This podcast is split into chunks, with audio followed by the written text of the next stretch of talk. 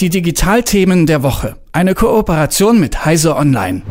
Wir haben bereits darüber gesprochen, in was wichtig wird, aber jetzt, ja, ist es soweit. Das erste Produkt ist da von Human. Seit 2018 gibt es das Start-up von zwei ehemaligen Apple-Designern gegründet. Und äh, das erste Produkt ist der AI-Pin.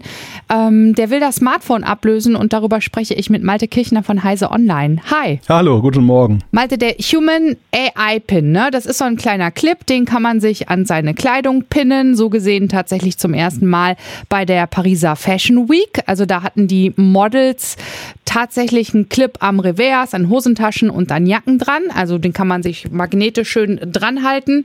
Gibt ihn in schwarz und weiß. Sieht schick aus, ja? Ja, schick sieht er definitiv aus. Und äh, man muss auch sagen, die Macher verstehen es auch, das Ganze zu vermarkten. Also, du hast ja gerade die Fashion Week schon genannt und auch das Geheimnisvolle, was da jetzt seit 2018 das Ganze so umnebelt hat, das hat das natürlich sehr spannend gemacht, was da eigentlich kommt. Ja, also ähm, ähm, was kann denn der Human AI konkret? Weil da muss jetzt einiges kommen, beziehungsweise da sein.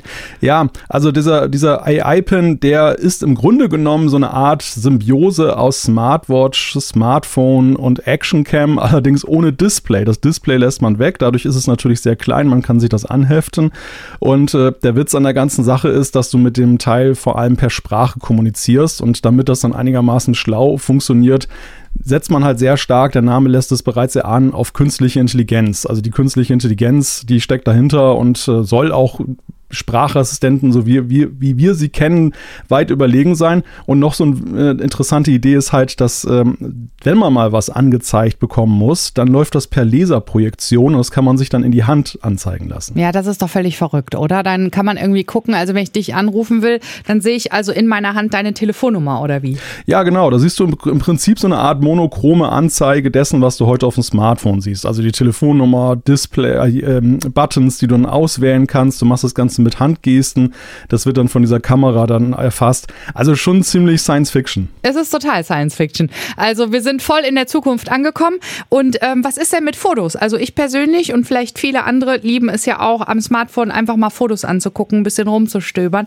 Wie macht man das denn dann mit dem AI-Pin. Ja, das machst du tatsächlich auch per Sprachsteuerung bzw. per Geste und in diesem kleinen Kästchen ist eine 13-Megapixel-Kamera eingebaut, die nach vorne gerichtet ist.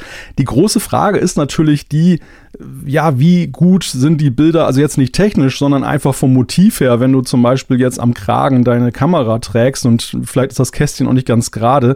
Also wären das dann solche Schnappschüsse nur oder kannst du da auch vernünftig mit fotografieren? Da gibt es noch große Zweifel. Ah, okay, also da gibt es noch Zweifel und dann, aber wenn dann ein Foto da ist, kann man sich das dann auch in seiner Handinnenfläche angucken oder an der Wand oder wie? Ja, so weit geht es dann leider doch nicht, weil das Laserdisplay ja tatsächlich nur monochrom anzeigt. Also dafür brauchst du dann doch wieder den klassischen Computer oder oder ein Smartphone, wo du das dann alles dann abrufen und dir anzeigen lassen kannst. Okay.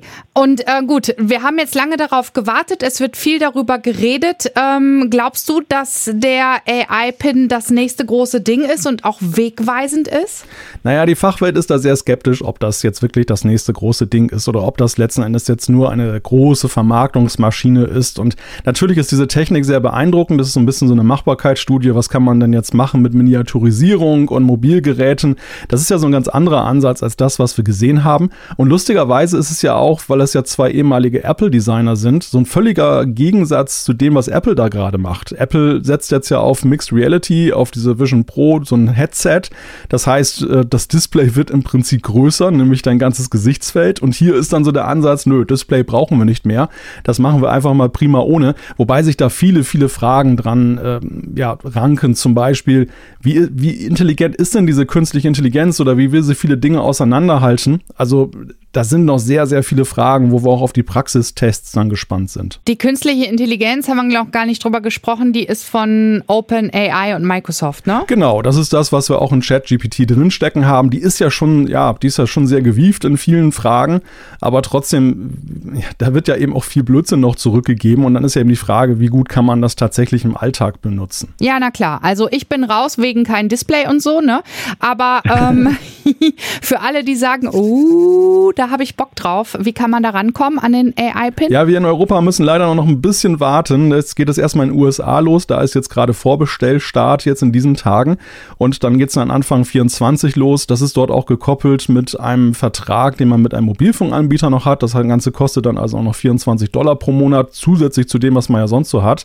Also ist jetzt auch kein ganz günstiges Vergnügen. Und wir sind mal gespannt, wann das den Sprung nach Europa macht und vor allem auch zu welchen Konditionen das hier dann verfügbar ist. Ich danke dir ganz herzlich. Malte Kichner von Heise Online über das erste, das aller Produkt von Human und zwar der AI-Pin. Danke. Sehr gerne. Die Digitalthemen der Woche. Eine Kooperation mit Heise Online.